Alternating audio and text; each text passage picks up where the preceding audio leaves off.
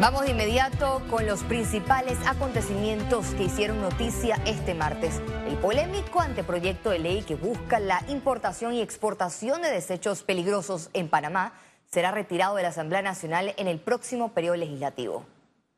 Luego del rechazo ciudadano, el desistimiento lo dio a conocer el diputado del PRD, Víctor Castillo, proponente de esta iniciativa. Una vez retirado, se entrará en un periodo de consulta con distintos sectores para nuevamente someterlo al debate. Panamá, si hubiese la oportunidad de cumplir con que una Basilea pudiera exportar, si hace un país fuera exportar la compra de desechos peligrosos como lo hacen otros países como la India, eh, lo hace Inglaterra, lo hace Francia, Alemania, y Panamá de repente no está preparado para eso.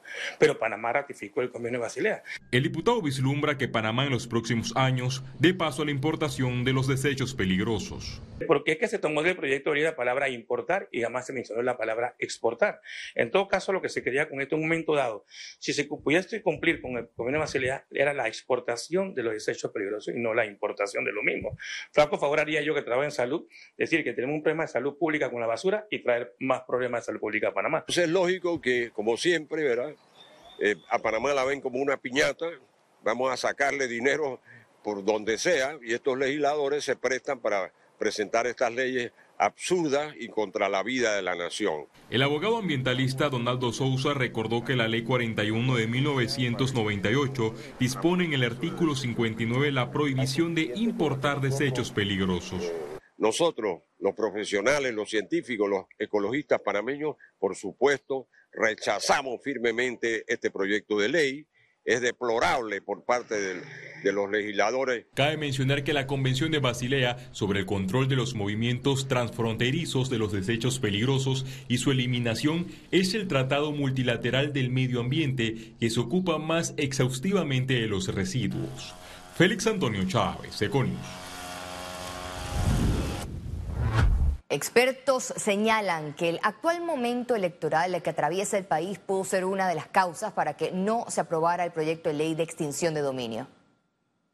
Porque hubo una falta de coordinación básica entre el Ministerio de Seguridad y el Ministerio Público, el órgano judicial y el legislativo para poder auspiciar y pelear por esta ley. Básicamente eh, había un problema de jurisdicción, si era penal o era eh, civil, el Ejecutivo tiene que respaldar desde la parte del presidente hacia abajo esta ley si realmente quieren ellos tenerlo como una herramienta no tan sumarísima, sino una herramienta legal con todas las garantías procesales, lo que son los, los, jueces de garantía anterior y posterior, para poder que haya una tranquilidad de que no sea una herramienta de persecución no solamente a los políticos.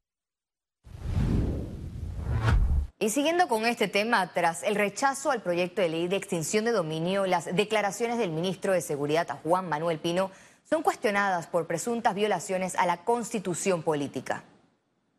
Hoy, en mi calidad de ministro de Seguridad Pública, lamento profundamente lo ocurrido ayer en el Pleno de la Asamblea que evita que nuestro país pueda contar con una herramienta de persecución criminal necesaria uno de los que solicitó la destitución del ministro de Seguridad Juan Manuel Pino y de todos los directores de los estamentos de seguridad que aparecen en el video es el abogado constitucionalista Miguel Antonio Bernal.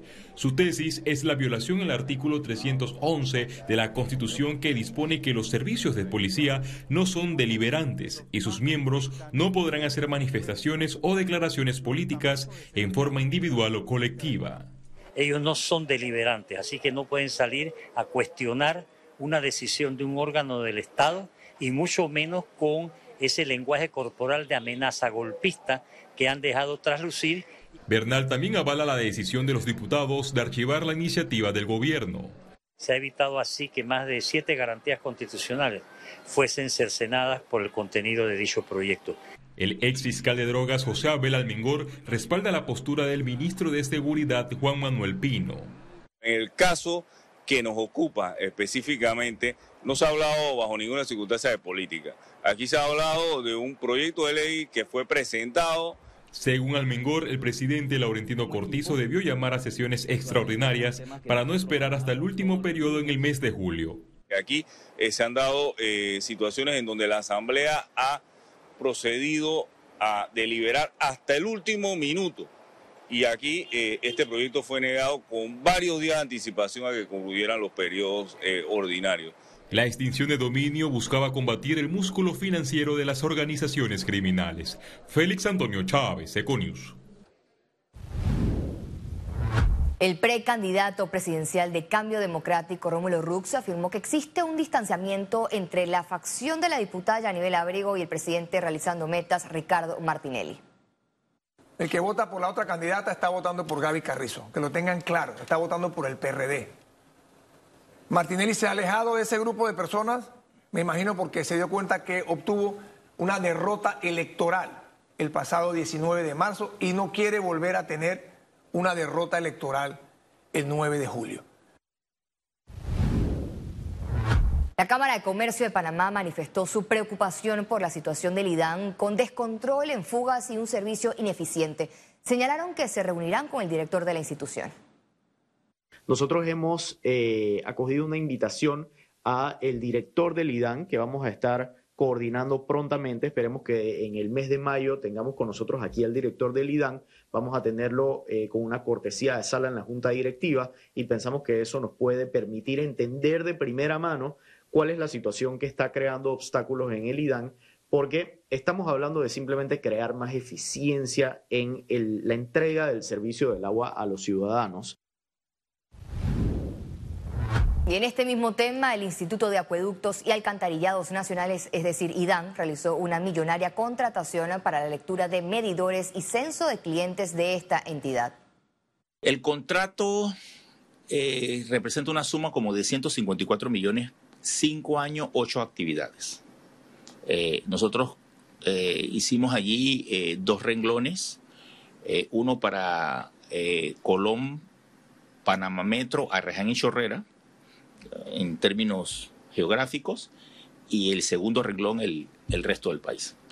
Eh, deben desarrollar todas las actividades eh, eh, a cabalidad. El IDAN usa la filosofía de que se va a pagar por el servicio recibido.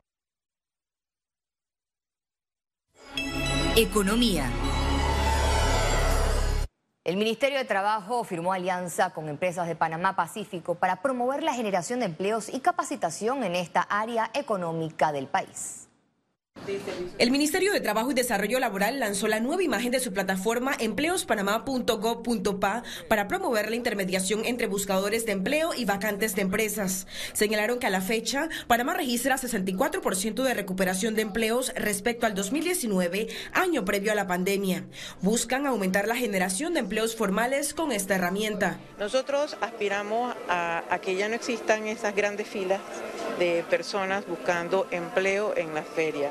Nosotros estamos brindando esta herramienta, que es una herramienta permanente desde el Ministerio de Trabajo. Estas iniciativas buscan eh, ayudar y accionar para poder nosotros identificar las plazas de empleo y poder eh, realmente incidir en esas cifras. En este evento denominado Publicatón de Vacantes Laborales, firmaron un memorando de entendimiento con representantes de London and Regional, desarrollador de Panamá Pacífico, y la Asociación de Empresas del Área Panamá Pacífico.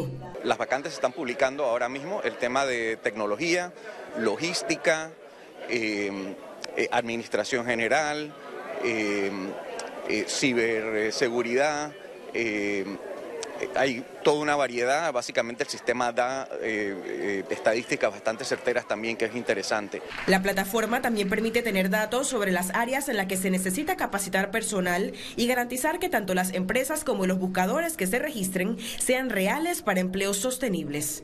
Ciara Morris, Econews. La reforma a la ley de la Caja de Seguro Social continúa estancada. Empresarios señalaron que este gobierno debe designar al actuario pendiente e interconectar sistemas antes de culminar su gestión. Uno, necesitamos la designación del tercer actuario, eso es lo más importante. Necesitamos tener, antes de que termine este periodo, que los sistemas informáticos se comuniquen. Eso sería un gran paso para la institución sin haber reformado la ley, que se requiere también. Pero estos son dos temas que se pueden manejar sin reformar la ley y que los tiempos todavía, todavía dan. El Consejo de Gabinete aprobó este martes modificaciones arancelarias destinadas a la protección de la producción nacional de maíz y para garantizar la producción de leche cruda nacional. En la sesión del Consejo de Gabinete, las autoridades del Ministerio de Comercio y de Desarrollo Agropecuario destacaron que han atendido las inquietudes presentadas por productores, procesadores e industriales de esta rama de la producción nacional y han considerado necesario promover estas medidas.